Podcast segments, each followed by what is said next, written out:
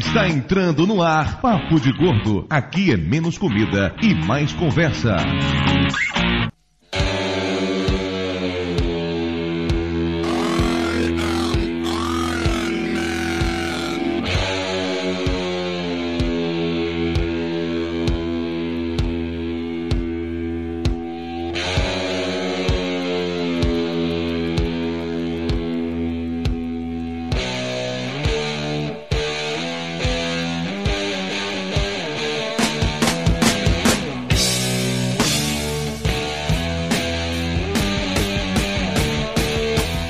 Ouvintes de peso, univos! De São Paulo aqui é Dudu Salles e eu tenho mania de fazer. Não é mania. Podcast errado, podcast errado. Esse já foi. Eu me gravou. Você tem mania de puxar a pauta errada. E eu sou viciado em fazer mimimi. de São Paulo, aqui é Mayra, e eu sou viciada em açúcar, Coca-Cola, comida, dormir, televisão, internet. Vinho, gatos, bolo de chocolate. De Nova Iguaçu aqui é Lúcio, e eu sou viciado em atrapalhar a abertura do Dudu. Significa? Nossa, Lúcio, ficou meio gay essa sua frase assim. É razão, cara. Gente, isso soou muito mal. Isso é uma merda, cara. Isso vai pegar tão mal quando for pro ar. Não adianta fazer outra, o Dudu vai colocar essa mesmo, então. Claro é que vai pegar mal. Aqui de São Paulo é Flávio e. Cara, esses piratas precisam perder esse vício de rostear, né? É verdade. Se eles não rosteiam, eles não conseguem gravar, né? Dá É. abstinência, né? Eles ficam tremendo na frente do computador, né? De Amargosa aqui, doutor Tapioca, e eu sou viciado em pão. Eu amo pão. Eu vou sair rapidinho, vou comer o pão e volto. Cara, você falou uma frase que eu passo- tinha tanto amor que eu acho que você nunca falou isso nem pra sua mulher. Pior é que se eu vou comer um pão, vai, vai ficar vírgula sonora, né? E de Niterói, aqui é o Júnior e eu sou o único dependente químico nesse podcast. Não, não é não. Não, Antiga- não é não. Temos outro? Sim. Surpresa? Como assim, surpresa? Se eu vacilar, eu volto pro cigarro, porra. Você é um ex-fumante, cara. Você não tá mais nativo, você não tá mais na militância, você passou dessa fase. Mas a dependência química não passa, nego. Eu sim. Isso a gente vai debater num podcast, né, Dudu? Olha só, é. Júnior ele sabe ser um bom co-host, tá vendo? Muito bem, Júnior, parabéns. pois é, ouvinte estamos aqui hoje para bater um papo, sério ou não, sobre vícios. Sobre essas pequenas coisas, não necessariamente boas, não necessariamente ruins, que todo mundo tem. Para isso, trouxemos aqui hoje o advogado Júnior Pirata Cash. Bem-vindo mais uma vez ao Papo de Gordo. Peraí, ele é assim nas petições, assim, é Júnior Pirata Cash? Exato. É, Júnior Pirata Cash. Eu vou passar a assinar agora assim desse jeito. O juiz, inclusive, ouve o Pirata Cast. fala, "Poxa, É. O programa da semana foi uma bosta. É um sucesso no ma- dos magistrados. Sucesso! sucesso! Tem um selo Lewandowski de qualidade. Júnior, esse tipo de piada poderia render processos? Vai papo de gol 300, cara. Olha, alguns. Vai, Júnior, faz jabá do Pirata Cash, vai. Então, pessoas, vocês podem achar lá o Pirata Cast. Nós somos um podcast. É, nós. Se, Hum, eu detesto fazer esse jabá, você sabe disso. Você me... Então não, então não faz, beleza. Leitura de e-mails. O programa de hoje pesa exatamente 653 quilos, que nos dá uma média de 108,8. Enquanto pensamos um pouco mais sobre os nossos vícios, vamos para os e-mails.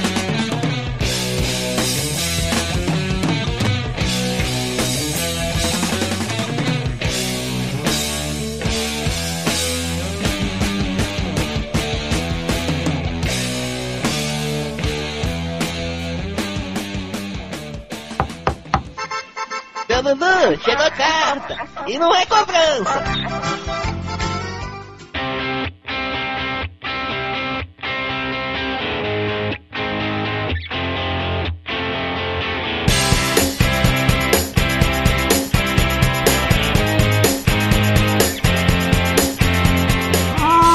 Muito bem, dona Mayra Moraes. Estamos aqui de volta para mais uma emocionante leitura de e-mails do Papo de Gordo. Dessa vez está saindo com apenas três dias de atraso. Olha só que ganho, né? Olha só que vantagem. Considerando que os dois últimos saíram no dia certo, eu tenho um direito constitucional a atrasar o podcast, entendeu não? Não é o que as pessoas dizem, mas ok se você acreditar. Vocês não podem reclamar de nada, ouvintes. Se, se vocês fossem Toblerone, nosso gato, vocês poderiam reclamar. Que o bichinho foi tosado e está com o colar da vergonha no pescoço dele, parecendo uma abajur andando pela casa. Ele pode reclamar, não vocês. É verdade. Eu tô chamando ele de gatinho da depressão só por causa disso. Tá triste, muito triste. Se estiverem curiosos pra ver, entra no Facebook da gente, tem fotos dele lá, mas assim, já vi que ele partiu o coração, viu? Tudo culpa de um fungo malvado que deu no pelo dele. Mas já que falamos de Facebook, dona Mayra, vamos falar sobre as redes sociais do Papo de Gordo. Você que sabe tudo sobre isso, você que manja tudo de redes sociais. Diga aí, qual é a fanpage do Papo de Gordo? facebook.com barra papo de gordo, E o Twitter do Papo de Gordo? twitter.com barra papo de gordo. E isso é todo o meu conhecimento sobre redes sociais, né, Dudu Salles? Oh, e o Google Plus do Papo de Gordo, qual é? Porra. Aí você me sacaneou. googleplus.com barra papo de gordo?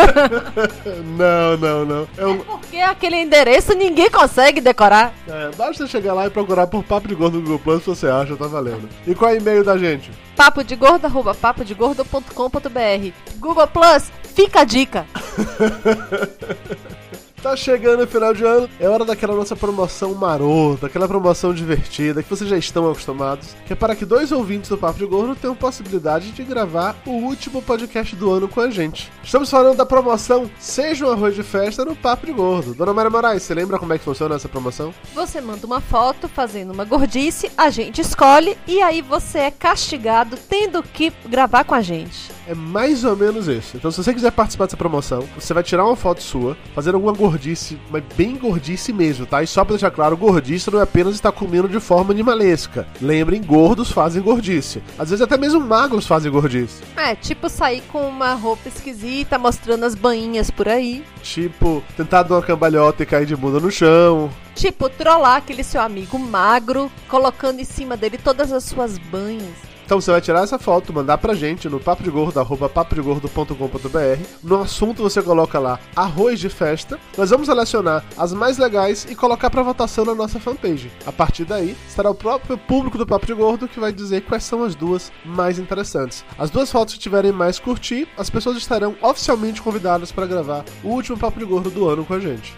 Temos apenas dois, dois critérios eliminatórios. O primeiro é que a pessoa tenha conexão decente, então não me venha querer gravar via 3G ou com a internet via rádio, no mínimo um mega para poder gravar. E o segundo é que você tenha um headset. Não precisa ser um headset moderno, basta que você tenha um, seja um headset que tenha fone de ouvido, microfone e tá valendo, você já está apto a gravar com papo de gordo. E fica a dica: as palavras de ordem são vergonha alheia. Falando em vergonha alheia, se você quiser ter a oportunidade de presenciar uma palestra do tio Lúcio, o homem vergonha alheia, lá no YouPix. Não, brincadeira. Lúcio é um cara inteligente, foda, ele só é esquisitinho. Mas o fato é que o painel, o podcast Além da Internet, foi um dos mais votados para o YouPix Rio. Ele vai acontecer no dia 10 de dezembro, das 15 às 16 horas, no palco Hub da Baleia. É muito apropriado, convenhamos. Considerando que o debate vai ter o Lúcio, o Júnior, Jabu e Fat Frog, não haveria lugar melhor pra eles estarem batendo papo do que no Hub da Baleia, porra. Vai faltar só o Nissi. A gente queria agradecer a todos vocês que votaram para que esse debate ficasse em primeiro lugar. A palestra mais votada, então valeu mesmo, galera. Sem vocês, nós não teríamos conseguido isso. E agora chegou o momento esperado o momento Rice Guy.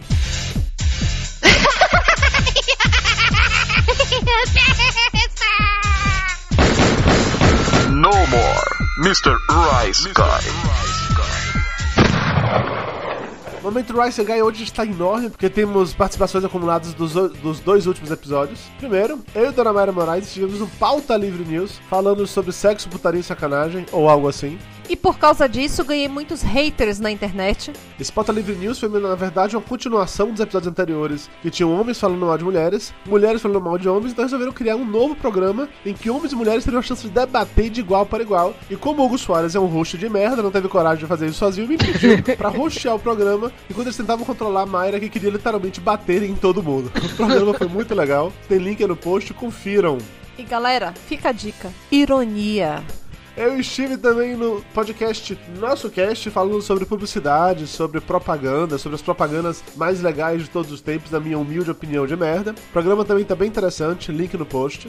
Eu estive no Pussycast falando sobre contrato de namoro. Você sabia disso, Ana Maria Moraes? Existe um negócio chamado contrato de namoro, que poderia botar na justiça se a gente acabasse o namoro mais cedo. Existe contrato de casamento, existe banco do casamento. É verdade, mas se é um contrato de verdade, se quiserem saber mais informações sobre o contrato de namoro, você pode ser processado ou não por isso, confiram, tem link aí no post também. Eu e o Flávio tivemos o Máquina do Tempo, um programa especial, que era o Baile do Encanto Submarino, dedicando músicas apaixonadas para as mulheres de nossas vidas. E eu estive também no Pirata Cast, falando sobre obsolescência programada. Você sabe o que é isso, amor? Menor ideia. Se você também não sabe o que é obsolescência programada, link no post, confiram. Esse programa ficou muito, muito, muito bom. Se você não quiser ouvir o feedback dos programas anteriores, basta pular diretamente para 17 minutos e 35 segundos.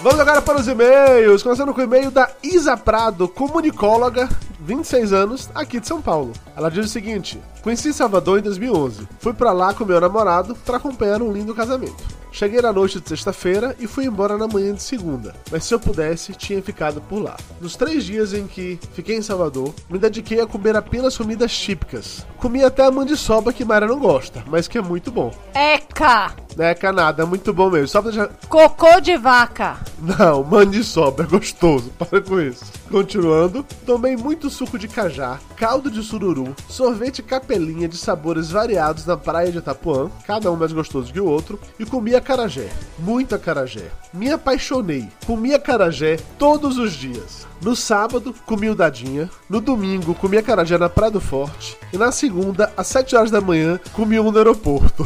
Minha garota. Café da manhã dos campeões.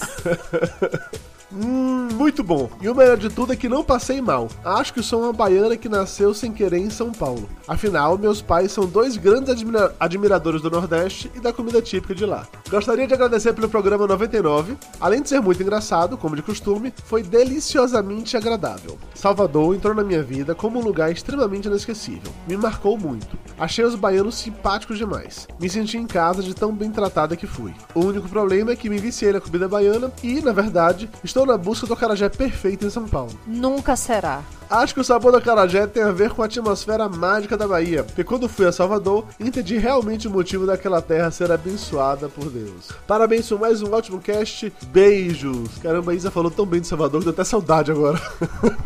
E-mail agora do Felipe Nunes, 19 anos, baiano, residente em Belo Horizonte e 76 quilos. Ele diz o seguinte: acarajé, vatapá, moqueca, lambreta, caldo de sururu. Um programa desses é para matar um baiano exilado de vontade. Pelo menos sei que Dudu também deve estar sofrendo do mesmo mal. Eu até estava, mas aí eu descobri um lugar chamado Consulado da Bahia em São Paulo e meus problemas acabaram. Quanto a lugares para se comer, o restaurante Escola do Senac foi uma ótima lembrança. Comi para caralho todas as vezes que fui lá.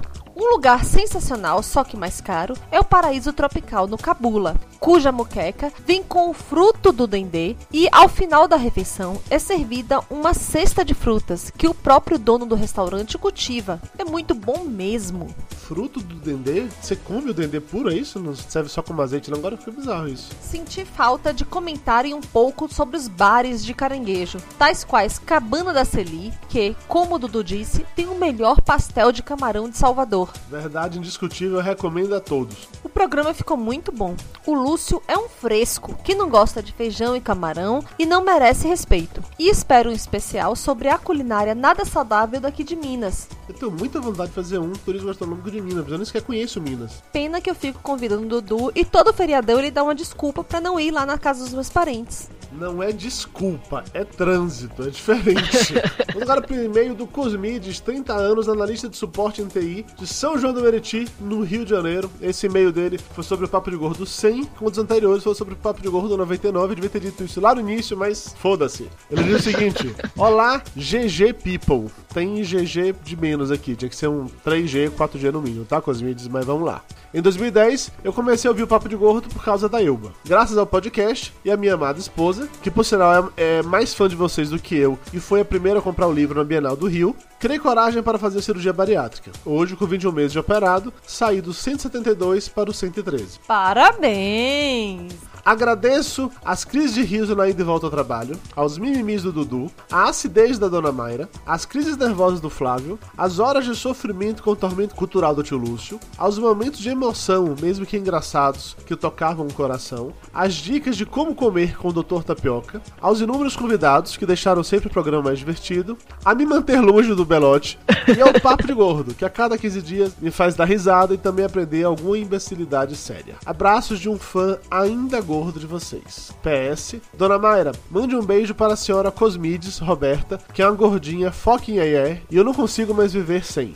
Senhora Cosmides Roberta, uma gordinha fucking é. Um beijo no coração. Mua.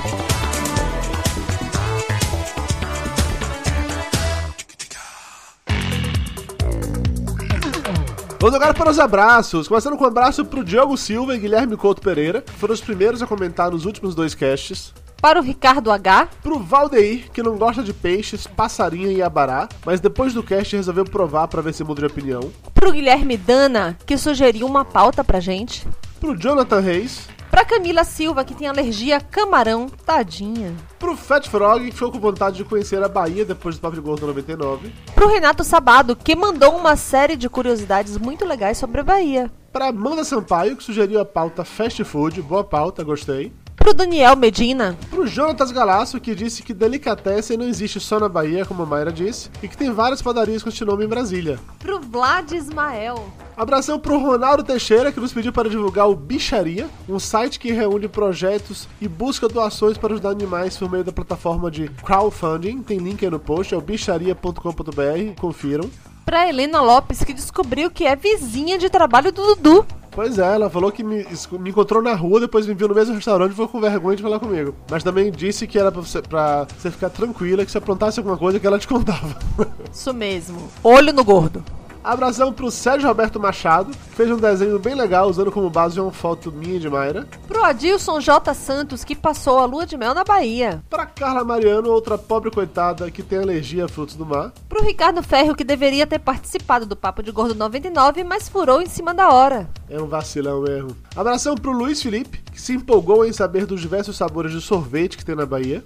Pro Fabiano Cristo, que veio requerer os direitos da moqueca ao Estado do Espírito Santo. E um grande abraço pra todo mundo que mandou e-mail, que comentou, que falou com a gente, que interagiu conosco nos últimos 30 dias. É isso, valeu galera, esteja aqui de volta em mais 15 dias para o Papo de Gordo 102. E lembrem-se, participem da promoção Arroz de Festa no Papo de Gordo.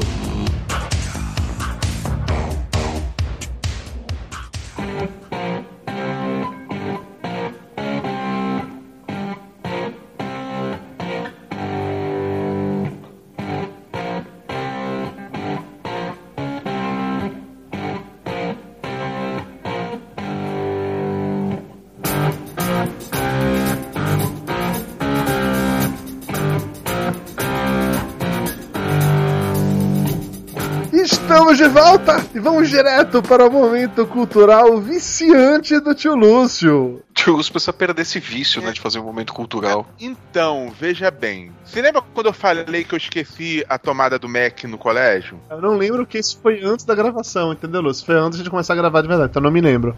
Certo, o momento cultural estava no Mac, que agora tá sem bateria, então eu tô aqui com uns três sites abertos, vou dar uma improvisada se vocês não se importarem. Nossa senhora, ele vai tocar de ouvido de novo. Ah, Mas dessa vez não foi culpa minha, eu tinha feito um momento cultural bonitinho. Eu já ouvi essa que desculpa antes, Não, cara. não, Não sei aonde. Como assim não foi culpa sua? Quem esqueceu a tomada? Eu? É, tá bom. Então. A culpa é dele ele coloca em quem ele quiser. Filosofia Homer Simpson. O Lúcio tá convivendo muito com os alunos, cara. Essa história de que meu cachorro comeu meu dever de casa não tá colando, Lúcio. Pois é, o cachorro, cachorro comeu a vendo tomada. Lúcio, momento cultural improvisado, anda. Vamos lá. Eu vou, eu vou tentar lembrar o que, que eu fiz. Mas como não vou conseguir mesmo, vamos aqui. É, vício vem do latim vitium, que significa falha ou defeito. É sem graça. Ahn, a virtude é quando se tem a dor seguida do prazer. O vício é quando se tem o prazer seguido da dor. Frase de Margaret Mead, que eu não sei quem é porque não tem link aqui no Wikipedia. Vamos ver aqui. Ah, gente famosa, viciada. Aqui. Michael Douglas, ele é viciado em sexo. Não, peraí. Depois de estrelar filmes como Instinto Selvagem, em que protagonizou cenas de heróis com Sharon Stone, Michael Douglas sumiu dependência em sexo. É um vício em sexo. Sim, inclusive o contrato pré-nupcial dele dizia que se ele traísse a mulher, ele ia morrer num dinheiro astronômico. Além de ser castrado. Mas se for vício, não é traição, É, tadinho. tá né? tem que ser tratado, com certeza. Outro, Depende do advogado Tratado com né, muito cara? sexo, né? aqui, outros vícios de gente famosa. Paulo César Caju, que eu não sei quem é, usou droga Jogador por de 15 futebol. anos. Ah, frequentador do Jet Set francês na década de 70. Tricampeão mundial. É isso mesmo. Fabiane Scaranzi, jornalista e modelo, é viciado em leite condensado. Ah, tomar no cu. Cara, é viciado em sexo, é viciado em droga, já é viciado em leite condensado, porra. Aqui, Drew Barry. Drew Barry é Quando você maneiro. achar alguém viciado em chupetinha, Aqui, Drew Barry. Ela ficou bêbada pela primeira vez aos 9 anos, usou maconha aos 10, cocaína aos 12, foi internada aos 13, escreveu um livro sobre recuperação aos 16 e aos 19 ela fez Panteras, voltando das drogas. Barry, a menininha lá do ET que depois ficou uma gostosa. Ah, Mary Morrow era dependente de tranquilizante de álcool. Ah, cara, tá uma merda isso aqui. E Ah, esse falou Flávio- natural. Flávio, se por acaso você saberia dizer se os Petrassi têm alguma coisa a ver com vício? Puta, assim de improviso? tem, eles têm muito a ver com vício. Eles eram viciados em cabras. Eles, eles eram viciados em perder as coisas, né? Muitos, muitos petrascos perderam as pregas atrás de oliveiras. né? Muitos petrascos perderam as oliveiras. Daí a família precisou migrar para a Ilha da Páscoa, onde tentaram plantar ovos, que não deu certo. Mas eles faziam o método errado, eles plantavam coelhos para tentar plantar ovos. Se eles tivessem tentado com galinhas, talvez funcionasse. Mas o erro mais irritante de todos eram os petrascas que perdiam seus trabalhos e suas tomadas por aí. E nos obrig- e obrigavam os outros familiares e, e agregados à família a ter que ficar improvisando esse tipo de merda na abertura do programa, né? É, realmente, é, é triste isso. E é, mais triste ainda que a gente completou quatro anos de programa e esse tipo de coisa continua acontecendo. Não é, Lúcio? É, o vício Opa, dos petrascas é eu foda, cara. esqueci a tomada e o computador tá quase Lúcio, bateria. você já ouviu falar em nuvem? Você já ouviu falar em Google Docs? Você já ouviu falar em pendrive? Você vai falar em disquete? Pois é, pra descer De mais 5,5. Cara, agora eu queria ver o Lúcio colocar o disquete 5 no Mac dele. Isso eu queria ver.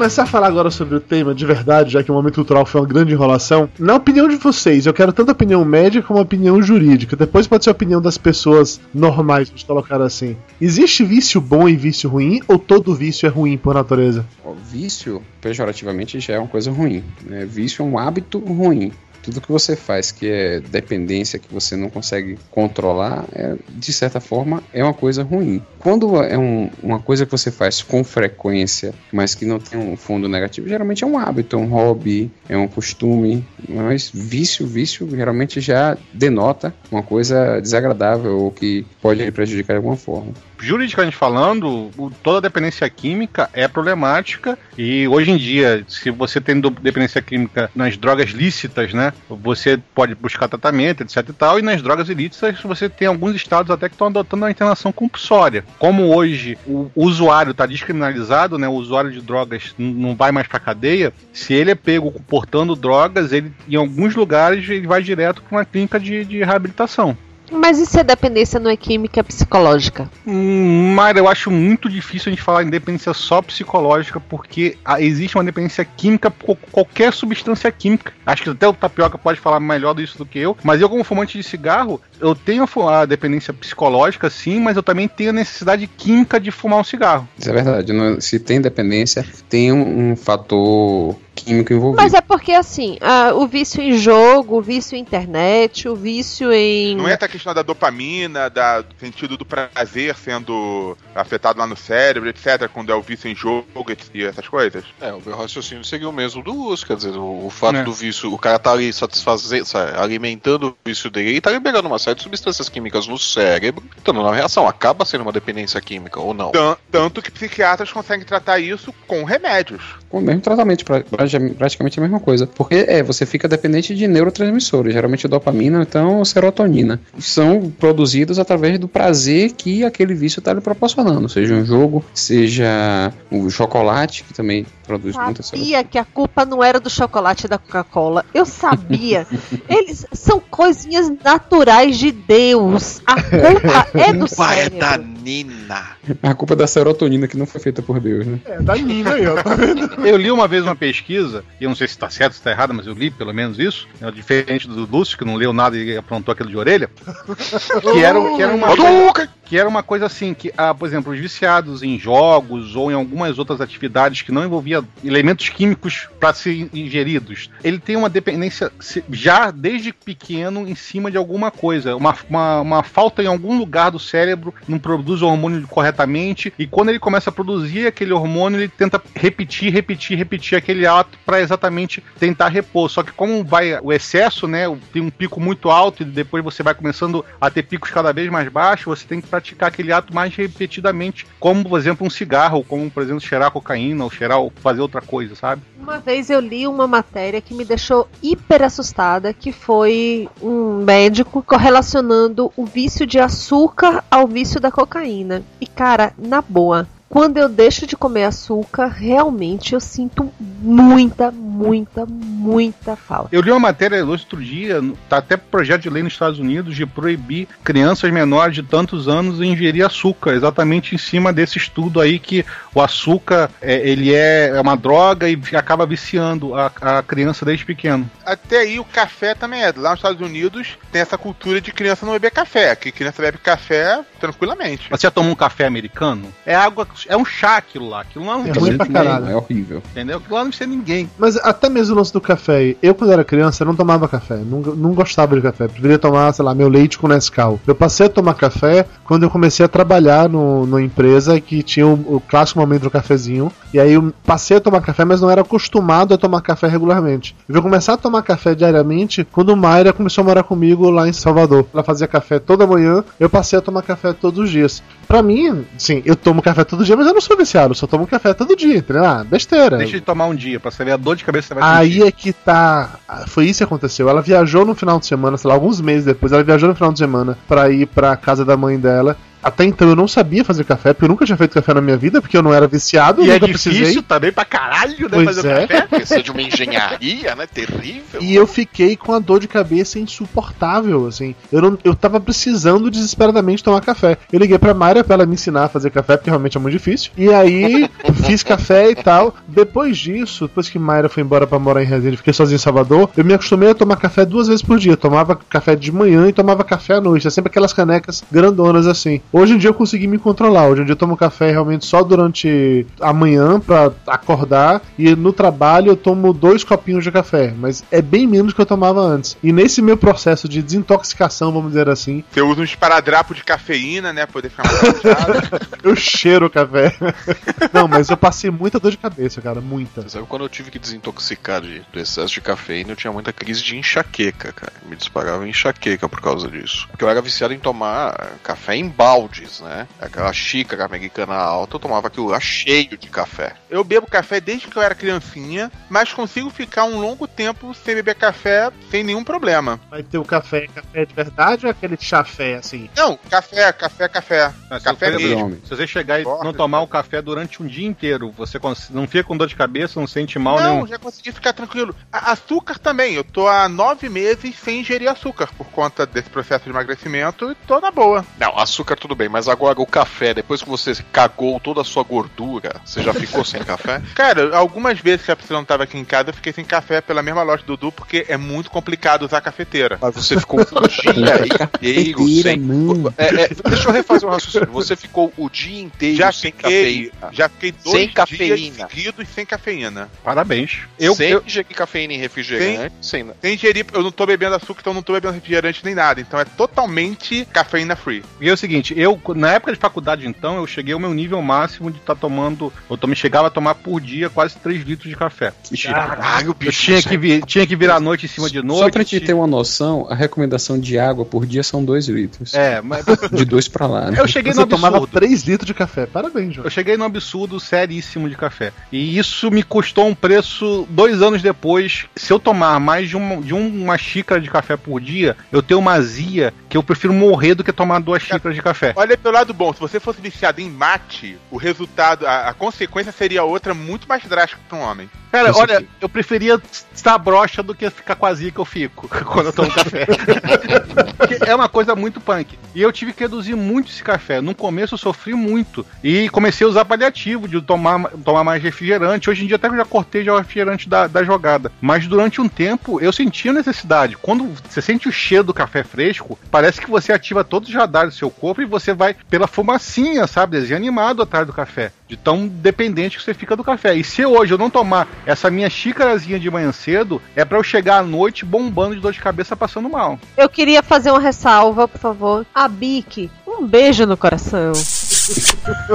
Ah, Associação. Ah, Olha essa porcaria desse selo. Quase Ui. nenhum mais tem Ah, selo, coitado. É, está, está abandonado a Bic. É, tapioca. Por exemplo, o Júnior é ultra viciado em café, o Dudu até meio que aguenta, eu consigo ir tranquilo. O café sozinho não gera o vício, né? No caso. Na verdade, vai, vai, vai mais longe, cara. Não é- a pergunta acho que tem que ser mais ampla do que apenas o café. Existem vários vários casos. Eu fiz faculdade de publicidade, então eu tive 60 milhões de colegas que experimentaram drogas pesadas, porque quem faz faculdade de comunicação sabe como é que isso funciona. Não vou generalizar, mas. Pode generalizar, cara. Eu era o único careta na minha turma. Pode, então tá bom, vou generalizar. Faculdade de comunicação, como um todo, tem galera que usa droga pra caralho. E assim, do meu grupo de colegas, tinham pessoas que experimentaram algumas drogas e experimentou e é isso aí, acabou, nunca, não usou de novo, não, não teve nenhum tipo de dependência. Teve uma galera que ficou viciada foda e se destruiu. Teve uma galera que ficou viciada foda não conseguiu sair disso antes da faculdade acabar, assim. Todos eles, em teoria, experimentaram no mesmo momento, mas alguns continuaram e se viciaram nessa porra. Assim como fazendo essa- esse comentário agora relacionado com o café que o Lúcio acabou de fazer,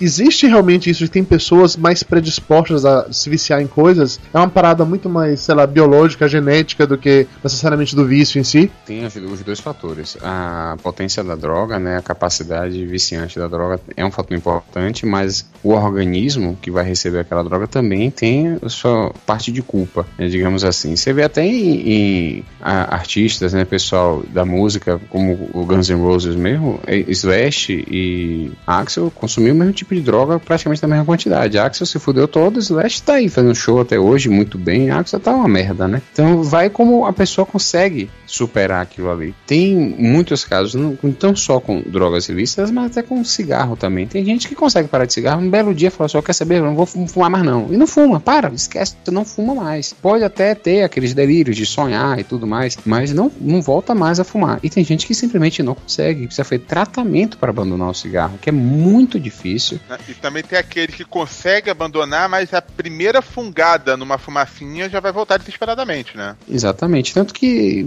para o álcool também diz que não existe o ex-alcoólatra, existe o alcoólatra que não bebe e o alcoólatra que bebe. E eu não concordo totalmente com isso, não. Eu acho que isso é bom, talvez, pro psicológico da pessoa que tá fazendo a. Mas tem gente que simplesmente para de beber. Não, tá me prejudicando. Eu conheço, eu tenho um conhecido meu que ele era alcoólatra mesmo. Era tipo de comprar uma grade de cerveja pro fim de semana e se fosse receber visita, comprava outra. Era nesse, nesse padrão. E tem um belo dia ele fez uma vergonha no aniversário da filha dele, ele ficou muito envergonhado e falou: Ó, não bebo mais. Desse dia diante ele não bebeu mais. Parou, não sente nenhuma vontade. Senta no barco todo mundo, todo mundo bebe, ele pega um Coca-Cola e fica ali. Ele não tem problema nenhum quanto a bebida. Então, varia muito, varia muito de como o organismo recebe aquela droga, como ele vai metabolizar aquilo, qual o significado psicológico daquilo para a própria pessoa. Então, tem importância sim, tem importância. Tem, tem gente que tem, tem tendência a se viciar em tudo.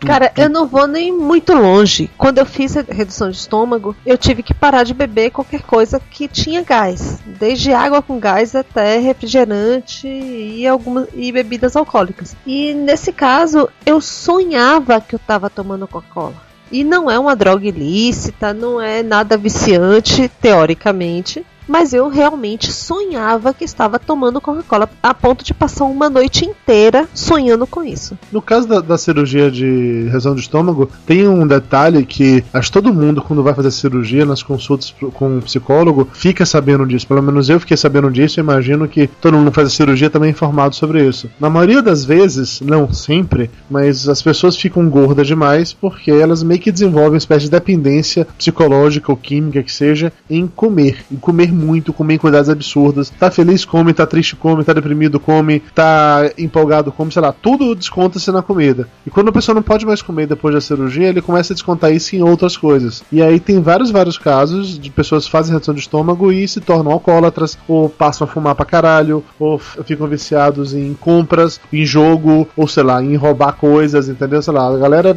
enlouquece foda que precisa substituir o vício dele por outro. Eu não sei se isso é algo que só acontece nesse caso especificamente quem faz redução de estômago ou não, mas tem aquela clássica história também de que a galera que é viciado em fumar sempre está acompanhado do café. Se acaba de tomar um cafezinho, tem que fumar, ou vice-versa. Então pessoas que estão tentando abandonar o cigarro precisam também parar de beber café porque uma coisa puxa a outra quem tá no bar que bebe fumando tem que parar de beber também para poder parar de fumar. Ou quando vai no bar fica com vontade de fumar. Ou fuma um cigarrinho depois do sexo, tem que parar de fazer sexo. Exatamente isso. Funciona assim. Prefiro enfisema. existe, existe a questão da, da, associação de vícios com outros hábitos. A gente tem um amigo do, do Leonardo, né, na época tava fumando muito, ele, não, papai, vou parar de fumar, vou parar de fumar. Só que toda vez que ele tomava cerveja, ele tinha que fumar. Por isso que tomava cerveja, tinha que se, acender um cigarro. Tanto que eu acho que ele fuma até hoje. Toda vez que eu encontrei com ele, a gente bebendo, tomando cerveja, ele tava fumando. Agora só quando eu tava bebendo.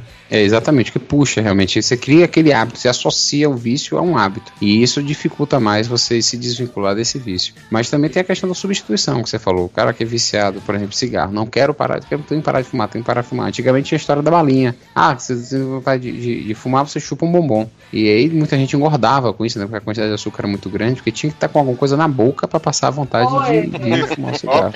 É, e tem grandes pessoas que mudam. Seja, nunca decidam parar de fumar na sauna romana. é. Bolo, no termo 69, né?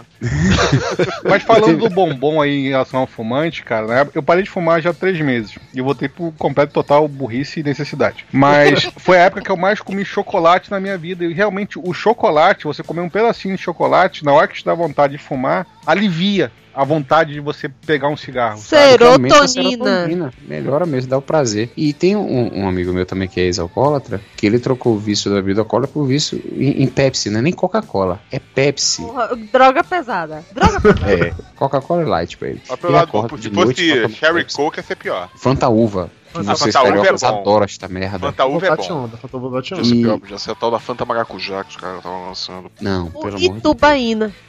Itubaína é legal, não fala assim de Itubaína. Isso não, fala isso. Flávio é viciado em Itubaína. Mas você acorda de noite pra tomar Itubaína?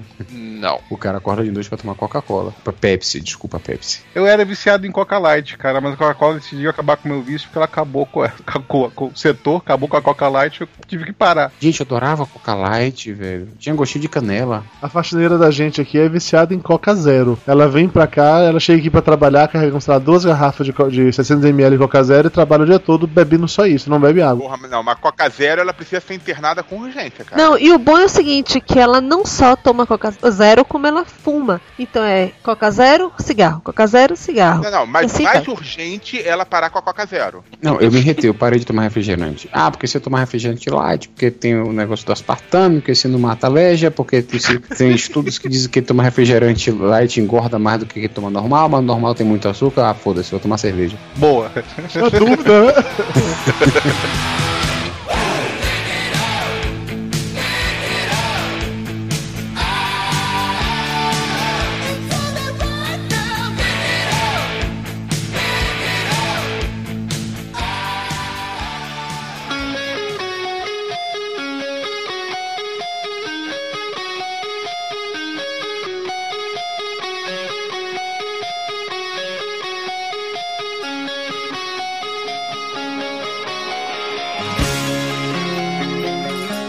Júlio, você fuma quantos cigarros hoje? Quantas, quantas carteiras, sei lá? Devo estar por volta de um, uma carteira e meia de cigarros, 30 cigarros por dia. E você prefere comprar a que dá câncer no pulmão ou a que brocha?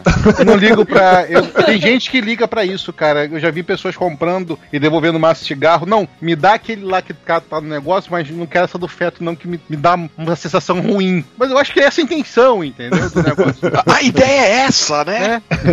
É, você chegar e começar a sentir mal com aquele negócio. Como eu sei que aquilo tudo é montagem, ainda mais essas de hoje são tudo montagem mesmo, as primeiras não eram, mas eu nunca liguei pra esse, essa coisa, não. Eu sou um cara antitabagista pra caramba, eu sempre fui, cara. Eu fiquei viciado porque na época da garotada, de você fumar um cigarrinho, etc tal, que muita gente passa por isso, acabou que foi, eu fiquei dependente químico enquanto meus amigos nenhum ficou, sabe? Então por isso que eu, eu, de vez em quando, tem até alguns podcasts que eu já gravei sobre o assunto, sobre dependência química, sobre drogas, etc. Eu sou tão contra a você começar a ingressar numa por onda ou por curiosidade. Porque você pode entrar numa por onda ou por curiosidade e acabar viciado como eu fiquei. Você já fumou mais, assim, lá, duas, três carteiras por dia ou não? Como vocês falaram aí, se eu começar a beber, enquanto eu tiver sóbrio ou, ou não tiver sóbrio, né, completamente bêbado, eu não paro de fumar. Então, já cheguei noite já, que eu saí na época da, da de farra, de sair, acontecer, tal, tal, tal, eu já fumei já quase quatro carteiras de cigarro, pro dia seguinte não parecia que eu tinha chupado um cinzeiro, entendeu? Agora, uma, uma pergunta que eu não sei se você se importaria de responder, dependendo da resposta. Você já chegou a experimentar nessa onda o cigarro que passarinho não fuma? Não, nunca usei droga nenhuma. Isso foi legal do, do- de eu ter me viciado em cigarro tão rápido. Eu fiquei com medo de experimentar qualquer outro tipo de droga. Porque eu tive medo de, de viciar. Porque é aquela história, Lúcio. A droga não é ruim. A droga é boa pra caramba. Você vender a droga como coisa ruim é a pior burrice que tem. Por quê? O jovem que, que vai experimentar a primeira vez a droga, ele vai curtir, ele vai gostar da onda. A onda é boa. O negócio é os efeitos que traz naquele, no teu organismo. Então, isso que é o problema todo. O cigarro é ruim pra gente, mas é bom pra caramba fumar. É assim, o mesmo erro da defesa da castidade, né? Quando a pessoa vai experimentar, vai pomba. Por que que eu tava esperando tanto? Você descobriu isso quando casou, né, Lúcio? Ele descobriu isso ontem. Na verdade, ele acabou de descobrir, por isso que ele tá tão empolgado em falar, assim, compartilhar com todo mundo. Flávio, você quando fumava, qual foi o máximo que você tinha um hábito de fumar durante o dia? Eu fumava pouco, na verdade. O máximo que eu, que eu cheguei a fumar foi um maço por dia. Mas a minha média sempre foi de, de meio maço. Mas, assim, mas era o mesmo caso do Júnior. Quando eu saía pra balada tal, com o pessoal e tal, aí, em mesinha de bar, eu fumava, às vezes, um maço em 3, 4 horas. Só que eu passava mal, né? Eu fumava tanto, eu, eu passava mal. Ficava zonzo, dava um bode desgraçado, eu ficava mal pra cacete, com tanta nicotina no É, organismo. cara, porque tem uma doideira dessa. De repente você pega um cigarro, que eu acho que o cigarro é batizado, ou você já fumou muito durante o dia, e você fica zonzo com a porcaria do cigarro. Parece que você tá usando outra coisa. Eu falei, pô, esse cigarro é outra coisa. Deixa eu ver aqui direitinho. Isso acontece quando a gente exagera muito, cara. E, eu o, o peso no fumava bolso, cara? Pro dependente, pra pessoa que precisa daquilo, ter necessidade física da coisa, o peso no bolso, o cara é capaz. Eu não vou vender, fazer isso, mas o cara é capaz de fazer, vender a própria mãe pra conseguir a, a- droga dele. O que menos importa pra mim hoje é o peso do meu bolso do cigarro. Se eu fizesse essa conta, eu tava fudido. Tava. Não, eu, eu sei, né? que Já teve um caso de um pai de aluno, tirou a filha do colégio pra colocar numa escola pública, só que ele gastava por mês em cigarro o equivalente ao preço da mensalidade. Caralho! Cara, a ideia Quanto é é. que custa um maço de cigarro, vocês que Não, quanto é que custa a mensalidade do, do, do colégio do tio Lúcio, 10 né? cara? reais. Cara, depende. Tem variação de preço. Acho que os mais baratos aí. Vamos pegar padrão, Malboro, pronto. Quanto é que custa uma massa de Malboro hoje? Não sei, eu sei o meu. O meu LM tá 4,50. Acho que o Marlboro é um pouco mais caro, 5 alguma coisa. Mas chega a. Tem cigarros vendendo hoje na, na tabacaria, qualquer coisa do tipo, que chega até 10 reais o maço. Deus é mais. É, 10 reais o maço. Um maço por dia, 30 dias no mês, 300 reais. Já paga o colégio aí, Lúcio? Paga, ainda sobra um troquinho, dependendo da série. Ei, Rapaz, eu vou botar meus filhos aí nesse colégio, tá? Eu vou levar meus filhos pra aí. Tem transporte escolar de Niterói pra Nova Iguaçu, se preocupar não. Ô, maravilha. Faz a ponte aérea, pega as crianças aqui em São Paulo e traz de volta também ou não? Flávio, quando você resolveu parar de fumar? Por que você resolveu parar de fumar? Ou você não resolveu? Sei lá, você na carteira lá que tinha escrito: pode provocar impotência e parou. Não, na verdade, na verdade não. Eu, eu- parei de fumar mais por conta da, Consenso. da Camille, porque ela tava, ela tava querendo engravidar e tudo, não ia ficar fumando dentro de casa e, e tudo mais. E ela também não gostava que eu fumava. Ela sempre quis que eu parasse de fumar, eu acabei parando. Como é que você fez pra curar? Isso que é foda pra largar. Por que que você fez pra parar de fumar? Fui reduzindo. Eu fumava, sei lá, 10 cigarros por dia, beleza. Num dia. Fumei 10, no dia seguinte eu só posso fumar 9. No outro dia eu só posso fumar 8. E foi indo assim, até que chegou num, num ponto que eu tinha 2 cigarros pra fumar, 3 cigarros pra fumar o dia inteiro. Quando chegou em 3 cigarros no dia inteiro, eu falei, não, pra fumar 3 eu não fumo nenhum, saca? E, e parei com, com, com o vício. Não tenho problema, eu posso tomar cerveja, posso tomar café, nunca associei o cigarro a, a isso. Mas eu salivo quando vejo gente fumando até hoje. Sonho? Já tem, já tem sonho. Sonho, porque eu gosto de fumar. Eu tenho, eu tenho aquela coisa, eu tenho a questão da dependência química e tem a questão do gostar, do prazer. Eu gosto de fumar. Eu gosto Qual é o muito de prazer fumar. exatamente? Não dá pra explicar. Não dá pra explicar. Eu gosto da sensação de, de tragar, de, de soltar a fumaça, o gosto da, da, da fumaça do tabaco. É assim, eu gosto, eu, eu Isso gosto é um muito trauma da fase oral. É, pois é, aquelas malditas. é, O pessoal Alguém dava ao tragar coisa quando chupeta, né? É, é- é o, é o seguinte, Lúcio, pra você entender mais ou menos, não é, não é essa sensação, mas é mais ou menos essa. Quando você, você tá querendo desesperadamente fumar, você pega o cigarro e consegue acender e dá aquela primeira tragada, é como se todos os seus problemas, quando você respi- expira, ele saísse junto com a tua fumaça, entendeu? Então dá aquele. É tipo você tá segurando dor de barriga por duas horas, finalmente encontra o banheiro de rodoviária. Por aí, por aí, por aí. Demorou, hein? Demorou, hein? Que 20 minutos de programa? Não, mas vamos fazer uma metáfora. Aquele banheiro rodoviário todo sujo, mas o prazer que você vai sentir supera isso. Seria É a salvação. É a É, salvação. exatamente. cara. Quando você tá com aquele frio na, na, na espinha, tá tudo oriçado os cabelos das costas, você acha o banheiro, segura lá e, e manda ver. É por aí. Você, você acha o banheiro agora e fala, ah, meu Deus do céu, mas, é, mas não vai ter jeito. mas, mas eu tenho, eu tenho essa, essa coisa do, do cigarro, eu sinto falta até hoje. Vira e mexe, tem dias que são insuportáveis, que eu, que eu fico maluco com cigarro. E o, e o ruim do vício, cara, que, por exemplo, eu quando eu parei de fumar, eu comecei, já quase quando eu tava voltando, eu começava a arranjar desculpa pra passar perto de lugares que vendia cigarro. Eu não sei se isso aconteceu com você, por exemplo, no dia que você tá querendo não. fumar muito, você vai. Não tem nada que fazer na porcaria do delivery lá da, do posto de gasolina. Mas você vai lá, dá uma olhadinha no cigarro e você volta, sabe? Então não foi dessa vez. Hoje eu consegui segurar, entendeu? Foi muito isso. Hum, Até chegar ao ponto que eu comprei o maço. Não, eu não, não passei por isso, cara. Eu não, não, não tive Mas, esse. Flávio, você só foi reduzindo aos poucos e acabou? Você não usou pastilha, não colocou aquela parede Não. de colar na pele, nada disso? Não, não. Tentei usar o chiclete de nicotina, mas era uma coisa tão asquerosa que eu abri mão. Tem um negócio interessante que o Júnior falou isso de inventar desculpa pra ir comprar. Tem um, um casal amigo meu que eles moravam junto. O cara era preguiçoso pra caramba, ele não saía nem pra comprar pão, né? Ó, só rápido, só pra deixar claro, ele não está falando de Dudu e Mayra, só pra deixar claro. Não, não, não, porque você não fuma. E o cara, o cara só ia comprar pão assim, acabava o cigarro, ele ia ter que comprar o cigarro e comprava o pão, porque ele ia na padaria, comprava o cigarro e comprava o pão. Chegou ao ponto da mulher dele começar a esconder o cigarro dele. Vai comprar pão, preguiçoso. É, não, não vou não, você tá sem cigarro. Pô, tinha um maço aqui, não, não sei quem levou aí. Né? Pô, então tá, então você é pra comprar o que de pão? Pra você ter uma ideia, às vezes quando eu tô, tô muito na, na fissura, se tem alguém fumando próximo, assim, eu tento ficar mais próximo, né? Pra aspirar a fumaça, pra dar uma, uma diminuída na. Aí, é a mesma vontade. coisa de filmada, não? Passivamente, Não, mas é. psicologicamente você acha que não. Tem um amigo meu também que é ex-fumante, até advogado. Eu, eu curto muito charuto. Eu gosto de charuto, de cigarrilha. mas Depois da fixação oral é a minha, né? Se sem sexo é o quarto tópico, Tapioca. A gente vai depois. Viu? Mas eu deixei, eu já tenho. Muito antes de Beatriz nascer, eu parei. Falei, pô, idiotice, velho. Vai começar nessa coisa de esporádico, como o Júnior falou, começa esporádico, depois você acaba vi- criando um hábito e vira um vício. Aí eu larguei, parei. E na época que a gente ainda curtia, Rubiane também, um amigo nosso que, que é ex-fumante, ele comprava, velho, um carteiro de cigarrilha e levava pra gente pra ver a gente fumando. Saia pra jantar e levava pra gente. Não, comprei pra você. ó. Aí eu falei, ah, beleza, vou levar pra casa. Não, velho, depois do jantar se acende só pra eu ver. Eu acho tão bonito. Ele era viciado em ver fumar, é isso. Cara, Ou eu- senão tinha alguma tara sexual nisso, eu, não, né, eu, cara? eu acho que depois chegava em casa e tocava uma punheta. velho. Ah, você Olhando nunca assim. ligou pra perguntar, tapioca? Meu Deus, é mais, velho. Vai que ele responde que era. Não sentia Vai que sujo responde. depois, não. Não, imagina! Eu, Eu sou sua. já, eu já tô, eu já tô com- não quero apresentar minha esposa pra Belote nunca. Imagina isso. Mas foto no Facebook ele já imaginou, viu? Não adianta. Puta, e tem a foto do, do perfil dela, sou eu e ela juntos. Aí fodeu, né? Ah, o Belote já fez todo um filme.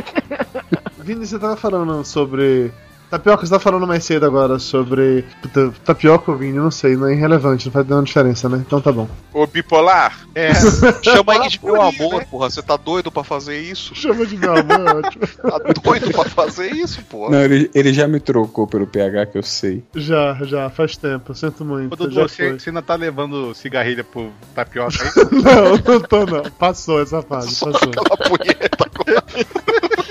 Vini, você tava falando mais cedo sobre como você largou o cigarro, a cigarrilha, o charuto, porque ta- tinha medo do de vez em quando virar um hábito, coisa do gênero, daí virar um vício. Quando é que um passatempo cruza essa fronteira e se torna um vício? O que é que. Em que momento você tem que ligar esse sinal de alerta? Assim, de porra. Eu acho assim, quando você não controla, isso é uma opinião minha, mas eu acho que é geral, né? Quando você não consegue dizer, não, hoje eu não vou comer moqueca, sabe? Quando passa do limite, quando você não, você não consegue fazer isso. Eu acho que É. até antes disso, cara, eu acho que é no momento que você sente a necessidade física de fazer aquele ato. Porque vo- você pode passar, eu, por exemplo, eu consigo passar um dia sem fumar, mas no dia seguinte eu vou fumar tudo que eu não fumei hoje. Vai compensar, né? Pra compensar.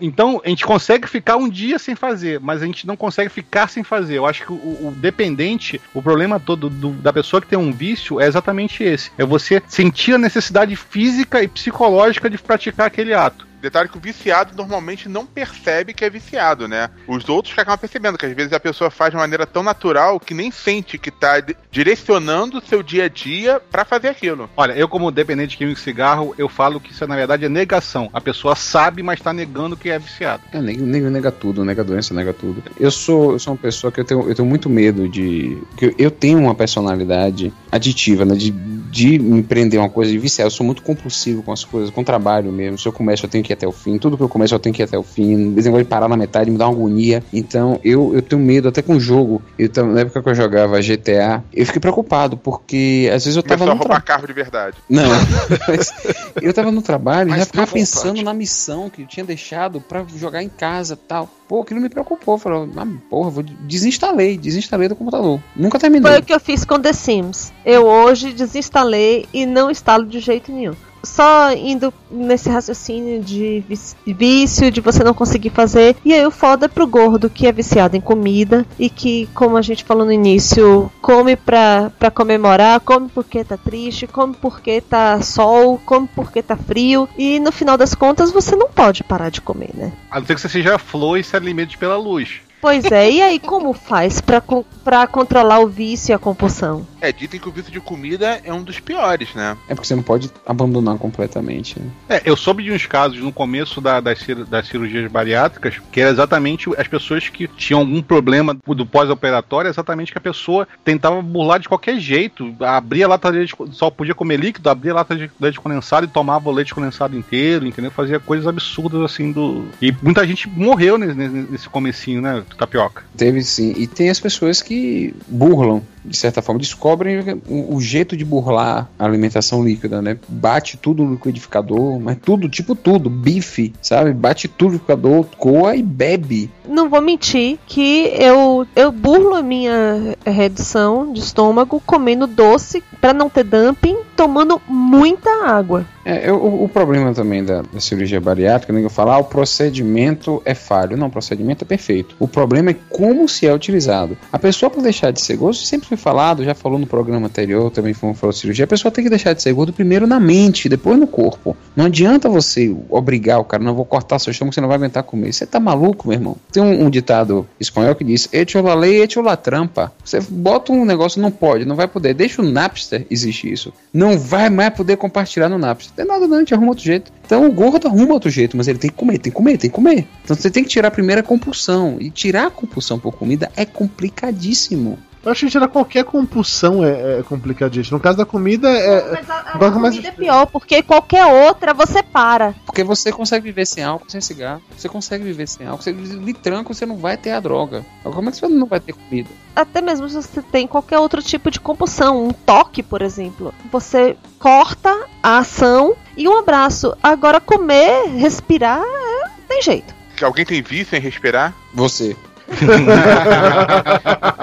insiste nisso o tempo Eu todo. falei respirar porque são coisas essenciais à vida. Você precisa comer, você precisa beber água, você precisa. Cara, respirar. ma- mas o vício em comida, ele também entra num patamar que é o vício que não é respeitado. No seguinte sentido, pessoa viciada em droga, viciada em cigarro, viciada em álcool, que tá querendo parar com o vício, as pessoas não vão ficar fazendo piada, não vão ficar mostrando uma cigarrinho de maconha ou botando álcool na frente. O viciado em comida é o mesmo caso do viciado em compras, que tem aquele viciado em compras que é um grau realmente clínico até, é uma coisa muito séria. O viciado, sei lá, em jogos às vezes Deixa eu também. tentar entender o viciado em compras. É uma pessoa que vai pra feira do livro e que leva um carrinho de supermercado? Eu Não, aluguei um pessoa que vai lá. na, na- na sapataria e compra o mesmo sapato de quatro cores diferentes. Ah. Doeu?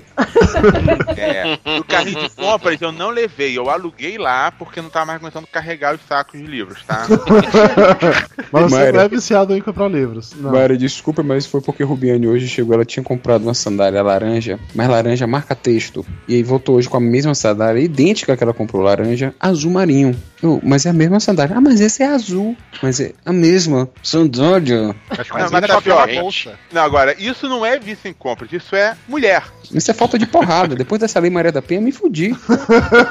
Não, porque o viciado em compras é uma coisa séria mesmo. A pessoa compra até o que não precisa, se endivida pelo prazer de comprar. Ela tem um prazer com a compra e compra de qualquer coisa, independente de querer aquilo ou não, que é no nível do, do prazer que vai sentir fumando cigarro, o nível do prazer que vai sentir fumando maconha. Não é aquele que sai comprar uma porção de coisa, tipo a Mayra. Não, tem um nome pra isso, que é shopaholic. Tem uma colega minha, médica, ela é sócia de minha esposa na loja. Ela admitia que ela tem vício de comprar, ela tem que comprar. Ela do tipo, todo mês, todo mês ela tinha que comprar uma roupa nova, todo mês ela tinha que comprar um sapato. Do tipo dela ter que criar coisas assim, limitar. Fala, não, eu só vou, só posso comprar mil reais por mês, não posso comprar mais do que isso. Falei, é, isso é um limite bem razoável, né? Pô, velho, queria eu poder fazer isso. Eu queria uma mesada dessa. Falei, pô, me dá uma mesada dessa de mil reais, eu fico feliz. E sabe com o que é que ela controlou? Quando elas abriram a loja e tiveram começaram a comprar coisas para a loja, para vender. Então, o fato dela escolher as peças, de ir fazer o showroom, de comprar, mas não comprar para ela, comprar para vender, ela controla, ela passa às vezes um mês, todo não compra nada. Ela compra pra loja, ela satisfaz a compulsão dela de comprar sem gastar dinheiro, pelo menos ganha até, né? Eu acho muito, a gente tá falando, gente falou até várias vezes isso, mas ah, o prazer, né, cara? Prazer de comer, o prazer de, de fumar, o prazer quando você sente o cheiro, ou quando você cheira, etc e tal. Então, eu acho que, que o vício tá muito ligado com o prazer também que você sente por aquela recompensa. É tipo ratinho de laboratório, sabe? Que fica, tem que apertar a campanha tal pra ganhar a recompensa. É, o vício também tá ligado a isso. Então, eu acho que, por exemplo, o vegetariano não tem prazer em comer, porque ele come tofu, cara. Vegetarianos do meu Brasil, beijo no coração. Ainda tem algum vegetariano que ouve papo de gordo? Aí ele, se, ele, ele come por necessidade pra não morrer, pronto. Então eu acho que o, o cara que não é viciado em comida é aquele cara que come tofu e fica insatisfaz. Fala assim, ah, legal, comi. Foi- E vai embora, porque aqui não tem gosto de é nada. tá vegetariano gordo. Não, mas esse, esse é o cara que bola o sistema. Ele vai comer macarrão. Aí não pode. Não, cara, olha só. Tudo bem, dá pra entender a pessoa Só pra que conta constar, prazer. eu não me pronunciei sobre o assunto. Nem eu. Vegetarianos irritados, baúpirata.com, reclamações direcionadas pra lá. Muito obrigado. Se tiver algum vegetariano que assim, eu adoro comer tofu, aquilo é maravilhoso, é o manjar dos deuses, pode mandar a reclamação pra lá.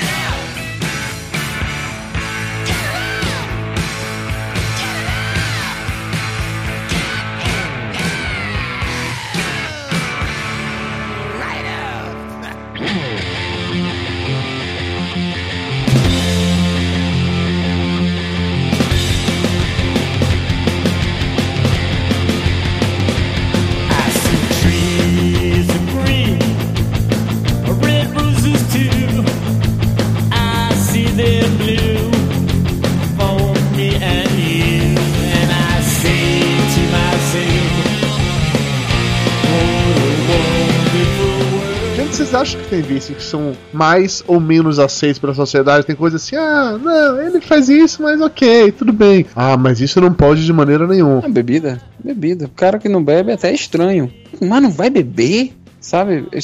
Você é o estranho. Você que não bebe, você é o esquisito. Se você disser, não, eu não bebo. Por quê? Porque eu não quero. Não, não. Peraí, não. Inaceitável. Porque eu não quero não é resposta. É sua religião, você tem alguma doença, ou se você beber, você morre. Por quê?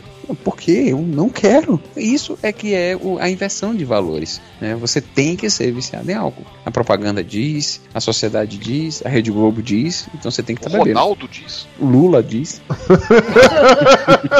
Existe, existe, no meu ver, ah, uma certa hipocrisia em relação à droga. Por exemplo, achar que álcool, cigarro ou drogas receitadas não são, são vícios. São, ah, ele fuma, mas, poxa, ele pode parar a qualquer momento. Sabe aquele negócio já ele pode parar correndo? Não é uma droga pesada, como você até usou do- do- no começo do cast. Pra mim não existe essa história de droga pesada e droga leve. Droga é droga pra mim. E é complicado disso. Então, o viciado mesmo, ele acaba achando no seu meio pessoas que aceitem ele ao ponto de, se o cara parar de praticar, parar de ser dependente químico ou suspender a dependência dele, ficar em remissão eterna, ele alguém achar que, ah, depois que ele fez isso, putz, ele tá tão chato. Que nem gordo quando emagrece fala, poxa, o cara que emagreceu ficou parecendo que tá doente. Tem gente que não apoia, sabe, o cara chegar e, e parar de, de, de fumar, ou parar de beber, ou parar de usar droga, porque o ambiente que ele convive já aceita ele daquela maneira, e se ele modifica aquela maneira, ele quebra meio que o ambiente. Por isso que muito, muitos casos o AA recomenda e outros lugares recomendam você trocar o seu círculo inteiro de amizades que te cerca.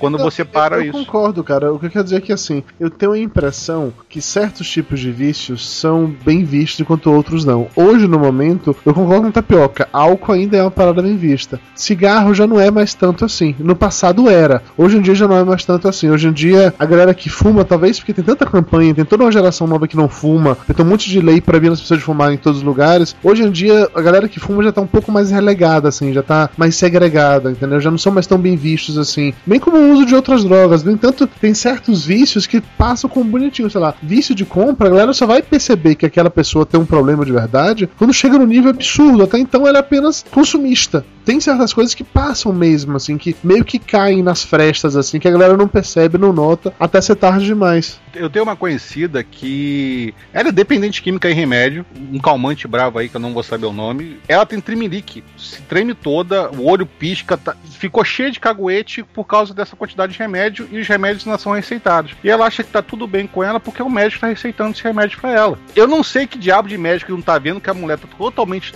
truncada, sabe, travada e continua receitando os remédios pra ela, mas existe, por exemplo, um caso desse. Então, pra todo mundo tá tudo bem porque é receita médica e não faz mal. E ainda tem mais uma coisa. Na sociedade de hoje, as pessoas não podem é, sentir nem ansiedade, não podem sentir tristeza. Então tudo se controla com algum tipo de calmante. Se você brigou com o namorado, se você perdeu um ente querido, ou se você simplesmente está chateada no trabalho e resolveu que você está deprimida, então é um antiansiolítico, é um calmante, ou até mesmo um remédio. Ah, estou com insônia. Gente, eu conheço muita gente que toma, e aí Dudu vai bipar.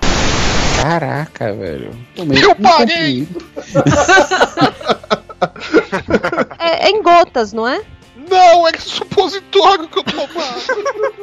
Eu tomei um comprimido uma vez, na época eu era estudante. Eu fiz a cirurgia da, de miopia e tinha que dormir de barriga pra cima. Eu não, não consigo dormir de barriga pra cima. É loucura, eu não ia conseguir dormir, né? Não, tomar um zinho que a gente tem essa mania de botar no diminutivo pra parecer que vai ter menos efeito. Vou tomar um zinho porque eu vou conseguir dormir tranquilo, uns, uns dois, três dias só, não vai ter problema nenhum. Só tomei um. Porque eu dormi com. Eu tava assistindo televisão, recostado assim com o travesseiro nas costas, a mão na cabeça e dormi. Acordei no outro dia na mesma posição, o braço doía horrores, o pescoço doía horrores, que eu dormi na posição que eu tava assistindo televisão. Na receita, na, na bula, vem escrito: recomenda-se que tome já com a cama feita e vestido pijama. Não é sacanagem, tá escrito, tá escrito, porque o efeito é muito rápido. E você dorme mesmo. Já vi gente do- dormir em pé, menos a viciada da minha esposa, que tomou antes de fazer uma cirurgia como droga pré-anestésica. E quando ela tomou a medicação e entrar no centro cirúrgico logo depois, chegou a emergência, passou na frente dela, a cirurgia dela atrasou cerca de uma hora. E a enfermeira preocupada com ela, porque ia fazer efeito e ia ter que carregar ela pro centro cirúrgico. Poxa, o Rubem entrou andando no centro cirúrgico. Minha filha era tomar heroína de canudinho. Mas é, essa questão da medicação é uma coisa séria no país. Muito séria. Todo mundo sabe, todo mundo fala, dá no jornal, mas não se muda nada. Novela das nove, todo mundo que, que fica triste, que brigou com alguém. Você não quer um calmante? Faz parte do texto da novela. Júnior falou, É, que tipo de médico é esse que não, nada, vê, né? que não vê que a mulher tá dependente? Às vezes o médico é dependente, porque tem muita gente na área de saúde Sim. que usa medicação. Muito, que o acesso é mais fácil. Eu tenho um, um amigo meu que é anestesista, que ele é ex-dependente de, de ansiolítico. Ele só dava plantão em UTI, ou em cirúrgico, e virava à noite, né? Virava à noite para dormir de dia. Não, chegava de dia, tinha que dormir porque sabia que não aguentava ficar até outro dia, tomava medicação para dormir. Tava nervoso no plantão, tava estressado, ah, um antidepressivozinho, controlava. E isso foi até que ele ficou dependente. E tem muita gente, tem casos de enfermeira, até conhecida de uma, de uma amiga minha, que foi a óbito por overdose. Ela trabalhava em ambulância e usava direto. Ela chegou a quebrar ampola e beber ampola de diazepam na loucura da viagem dela e acabou tendo uma crise de overdose e morreu dentro da ambulância, socorrendo um paciente. No estresse, ela usou a medicação e lá mesmo ela ficou. Então tem muita gente da área de saúde que é dependente. Eu conheço uma, uma amiga minha que é médica, ela tem problema é, realmente de transtorno psicológico e o que é pior, ela prescreve, né? porque como ela usa, então ela acha, ela meio Acha normal. é um ser humano, ela é um ser humano. Então, para que ela não se sinta dependente, para que ela não ache que ela é viciada, ela caracteriza aquilo como uma coisa normal que todo mundo faz. Porque o que me dá raiva é o paciente que chega para mim e fala: Não, eu tomo um Rivotril porque todo mundo toma. Pô, pelo amor de Deus, todo mundo tomar no toba, você também vai tomar? Vai perguntar isso. Vai que ele diz que sim. Doutor, olha, se passar minha depressão, eu tomo. Vocês não têm noção de pacientes que chegam que já estão tomando a medicação e estão devendo a receita na farmácia e vêm me pedir. E eu não dou. Não, não dou. Por quê? Porque eu, não- eu acho que você não tem indicação. Eu não concordo com o uso dessa medicação pro seu caso. Eu não vou te dar a receita. Ah, mas o senhor tem que me dar porque eu peguei. Problema seu, dono da farmácia. Eu não vou dar. E é complicado porque tem um cara que quer se livrar. Tome, quantas caixas? Três? É, tome, toma aqui. Botei sem data pra você comprar quanto melhor lhe convir. Tem esse tipo de pessoa que negligencia. Acho que precisa, sim, muito urgente, um trabalho sobre o uso de medicação controlada, precisa uma fiscalização melhor, precisa um, um melhor treinamento dos profissionais, porque qualquer médico pode passar. Qualquer médico. Você pegou seu diploma hoje, amanhã você pode dar receita azul. Precisa ser revisto. Precisa ser revisto. O pessoal tem que ser é, melhor orientado. Acho que tem que ter campanha mesmo, porque chegou a um ponto que eu não sei exatamente estatística, mas é quase metade da população usa algum tipo de antidepressivo ou benzodiazepínico. É impressionante a quantidade de gente que tem. Inclusive aqui no interior, que a vida é mais tranquila e que deveria ser mais fácil, né? mas não é não. Muita gente aqui usa, muita, muita. Aproveitando, Tapioca, eu tô precisando repor meu estoque de remédios e tal. Eu pedi umas receitas pra você me mandar. Sem Não. data. Via Sedex, vai chegar logo. Opa! eu dou um jeito de explicar pro cara da farmácia o que, que eu fui fazer em Amargosa.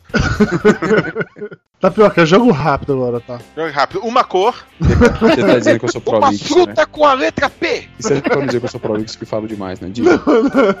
é que agora é jogo rápido mesmo, assim. Vício em drogas. Qual é o melhor e o pior cenário? O que de melhor pode acontecer e o que de pior pode acontecer? O melhor que pode acontecer é o cara sair. O pior que pode acontecer é ele morrer. Ah, porra, mas tu vai dar como resposta pra todos, caralho. Você falou jogo rápido. Mas é, cara, a resposta única também que eu imaginei. Mas não tem como sair dessa resposta. Cigarro, o que é de pior que pode acontecer? Ele pegar câncer e morrer. Rapaz, eu posso pensar em milhões de coisas ruins que podem acontecer com cigarro. velho. Cigarro é massa, porque pode dar tanta doença. ah, pronto. Dependendo do que der, o câncer é até uma benção, né? Você é mórbido com cigarro. Câncer de esôfago. Você vai morrer sem comer pela boca nunca mais em sua vida. Tá, e o melhor cenário pra quem fuma cigarro é, sei lá, não ter câncer. Do menos pior, fala, vai ser uma coisa ruim, mas não vai ser muito ruim. Tá, vai ter enfisema, vai tossir a vida toda, tem a, talvez tenha falta de ar, talvez passe o resto da vida com um balão de oxigênio, mas tá vivo. Tudo bem. Já é alguma coisa. Vício em álcool, melhor e pior cenário. Melhor cenário pra mim ainda é parar de beber.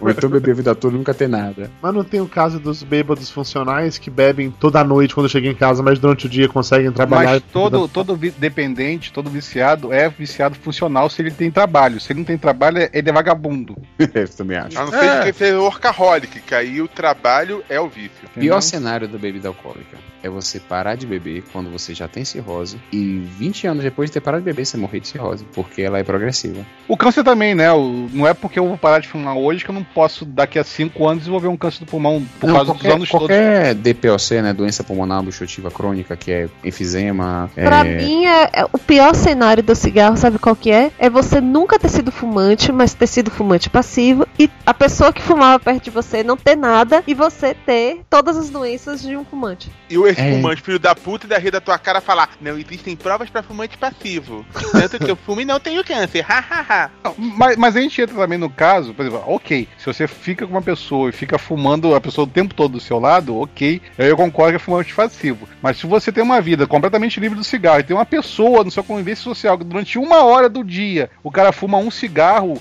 o cara no, no- no ambiente aberto, o cara você não vai ser um fumante passivo, você vai ter câncer por causa disso também. Eu acho que de vez em quando tem um certo exagero nesse ponto. Não tô defendendo o cigarro, mas tem um certo exagero. As pessoas também têm que saber que câncer você pega, por isso que existe a doença câncer antes mesmo do cigarro. Isso é Júnior argumentando, querendo fumar aqui dentro de casa. Não, eu não fumo, eu não fumo por educação mesmo em lugares que as pessoas não fumam. Então eu evito o máximo de fumar. Eu não, nunca fumei dentro de carro, Mas- pra vocês terem uma ideia. Eu nunca fumei dirigindo, nunca fumei dentro de um carro, porque eu gosto muito do cheiro do carro e não quero passar o cheiro do cigarro pro carro. Outro dia eu fiquei abismada porque tinha um cara no carro do lado da gente, todos os vidros fechados, com ar condicionado e, E fumando lá dentro. Sabe, sabe o que se chama hipocrisia? É o cara que vai à sua casa e fuma na janela, como se o vento não fosse jogar fumaça pra dentro de casa. Não, até mesmo o cara que fuma lá embaixo, eu, por exemplo, eu fui na casa de Maia, eu sei que eu deixei esse cheiro de cigarro lá porque você fica defumado depois que você fuma, mesmo fumando lá embaixo. Então eu vou espalhando o cheiro pra onde eu. Eu, eu não sinto o cheiro, Não mas é as pessoas isso. que estão lá sentem o cheiro. É o bafo, eu já fiz curso de inglês uma vez com um cara, ele saía, sem brincadeira, de 40 em 40 minutos Aí pra você fumar. beijar na boca do cara, né, O Lúcio? problema é Não, o bafo, né, cara? eu Do cangote, bafo quente, Eu né? ficava a duas cadeiras de distância do cara, quando ele voltava do lado de fora, sem ele abrir a boca, já dava pra sentir o cheiro do cigarro. Mas também ele passava por você, você fazia.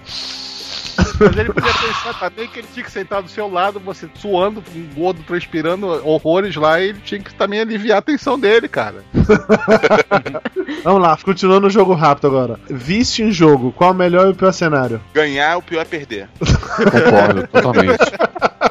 O ruim é o cara postar o toba. E perder. E perder, né? Não, cara, só o fato do cara tá apostando já, já diz contra ele, saca? O pior é se ele perder e não se importar, né? Quer dizer que ele já fez isso outras vezes. Não, pior se ele, se ele perder e ele falar, não perdi nada, ganhei.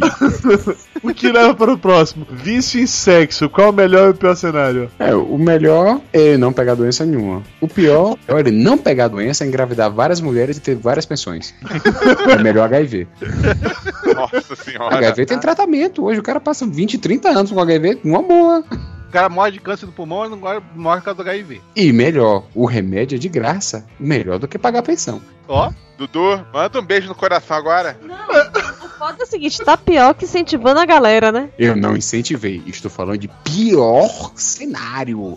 Como é que eu tô incentivando alguém a ter um Ok, pior? cara, esse cenário? eu acho que vai papo de gordo 500. Mas, porra, sério, o pior cenário no sexo é vício em sexo, é isso, porra? Não. O pior cenário do vício em sexo é você pegar mulher feia. Isso é cenário médio do vício em álcool, porra. Peraí, você tá misturando. O pior é você pegar a mulher feia e ela postar no Facebook. Ah! Pior cenário. pior é você pegar a mulher feia e gostar dela. Isso que é o pior. É pegar a mulher feia, a mulher postar no Facebook, você gostar dela e ela colocar lá em relacionamento sério. O, ca- o cara O vício em sexo martelando o saco depois, né? Não, o povo sacaneia vício em sexo, mas, mas eu já li algumas coisas sobre isso, que o negócio é sério mesmo. A pessoa chega ao ponto de perder a noção de fazer, sei lá, sexo com mendigo, não aquele de Curitiba, e só pra poder cumprir a sua cota. Comprar camisinha em caixas pra poder suprir a necessidade, se não tiver, fazer do jeito que tiver. Alguns fazem até com tronco de árvore, com bicho, com o que tiver pela frente, ou por trás. Tem um, um conhecido meu que parente dele, um primo, sei lá que porra que era, que ele, assistindo aula na faculdade, ele tinha que parar, às vezes, duas vezes durante a aula pra ir no banheiro se masturbar. Não controlava. É, é, é doença, gente. É doença, é coisa assim. A gente tá aqui brincando, dando risada, mas é como qualquer outro vício, tem que ser tratado. O cara tava perdendo matéria por causa disso. Não, é uma, é uma coisa muito complicada, porque o convívio social vai embora. É complicado, né? Que o círculo de amizade do cara se limita à mão direita e à mão esquerda só. Se ele gostar de fio terra, aí vai ser pior ainda, né? Com até canetinha. Sim. Entendeu, né? A mão direita, a mão esquerda e uma cenoura, né? Aquela caneta de 10 cores. Aquela dourada, Maio. Nossa, pior é se o cara curtiu um 120, né? que é 120? É o 69 com uma garrafa de 51 enfiada no cu. Olha, 120, 69 com 51, porra. Não. Ah, é, errei a conta, ô caramba. Tá bebendo muito, hein? Corre matemática. Bem que você é egoísta. Não, Salvou, é isso salvou. mesmo. 50 com 70, tá certo, porra. É 120. É 120. Pô, 120 suas bestas, suas santas. Se eu fosse vocês estão ferrados, porra.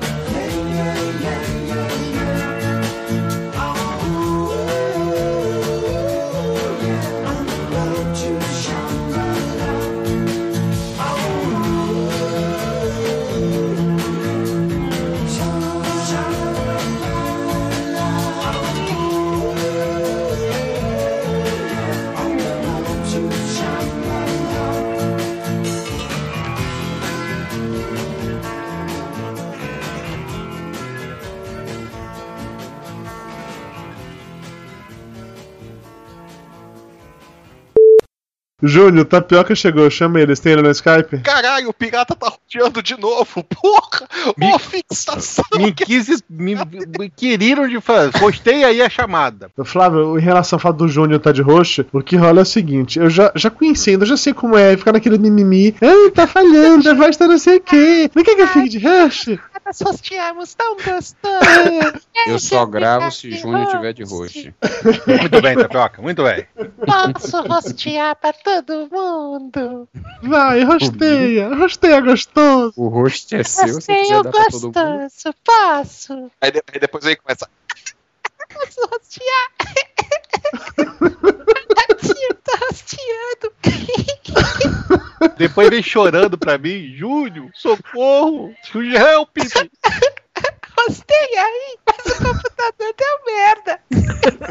Meu computador queimou a placa-mãe. O computador queimou tudo. A placa-mãe, a placa filha, a placa sobrinha. Vem cá, tu Dudu. não cala a boca ou eu caí? Não, o Dudu que ficou quieto e ele tá paquerando, acho que os gatos lá. É que o gato do Dudu? Cara, o gato do Dudu é bizarro. Você na cadeira do computador, ele começa a querer brincar no meio das suas pernas. É uma coisa assim assustadora. Quem que ensinou o gatinho a fazer isso? Pois é, né, cara? Agora, com que intenções ele ensinou o pobre bichão a fazer isso? né? Pois é, isso, isso é assustador. Isso é O assustador. que que esse pervertido tinha em mente, né? Ô Flávio, não fala disso não, de tortura de gato não, porque você torturou o seu. Não, eu não tô falando de tortura, eu tô falando de abuso sexual, é diferente. abuso sexual e tortura são coisas diferentes. Olha, eu não depende, tenho você já leu 50 por tons de não cinza? saber dar um tapinha no, no comedouro pra ração descer, porra. Sim, eu tive que dar um, ta- um tapinha no, no gato do Flávio pra ele não morrer de fome. Acontece. Você sabe que ele tá puto até hoje, né? até hoje ele tá puto pelas Você deixou o, ca- o gato sozinho durante cinco dias, sem comida, no- pelo menos por dois. Você queria o quê, pô? Supostamente você ia vir aqui dar uma olhada nele, né? seu Eu fui dar uma olhada, não tenho culpa se quando eu fui dar uma olhada, Você foi porra. dar uma olhada no quarto dia, seu viado. Ou, no quarto de. É, peraí. É, É, sexta. no É, você quarto viajou na quinta, ok, tá bom. Eu ia na sexta, eu falei, puta, sexta tá muito cedo. Eu vou deixar pra ir no sábado. Aí eu não fui. É, eu não sei. Ó, achei a foto do amigo do Tapioca, que ia pro banheiro lá. Cadê? Não dá risada não, porque aqui demora de abrir o navegador. Tá, caralho, que. Não, não ri ainda. Não riam. Ainda não abriu. Ah, é esse mesmo, esse cara. Que tenso isso. Puta que pariu. Cara, agora deixa eu apagar o histórico que vai ser difícil ficar pra Priscila essa foto. Vem cá, quem é que vai me derrubar hoje? É o Júnior, porque o Júnior é host. Ele tá rosteando tudo, tudo aqui. Porque os piratas têm que rostear. Flávio, essa voz sua me dá medo. O Flávio me dá medo. Também, cara. Eu sei, eu, quando eu fui na casa do Flávio, eu sei se eu tinha mais medo do Flávio ou do gato do Flávio, cara. Porque o gato do Flávio dá medo também. Não, o gato, parece- eu não tiro o olho dele, porque parece que a qualquer momento ele pode voar no seu pescoço e ele degolar. Não, parece que saiu É, daquele ele vai cemitério, sabe? na sua frente. Não, cara, é bizarro aquele gato. Ele tá morto e não avisaram ele aí. Até miau de engraçado mia diferente, bicho. Bicho assusta, tá dando miado. Papo de Gordo. Com a gente é menos comida e mais conversa.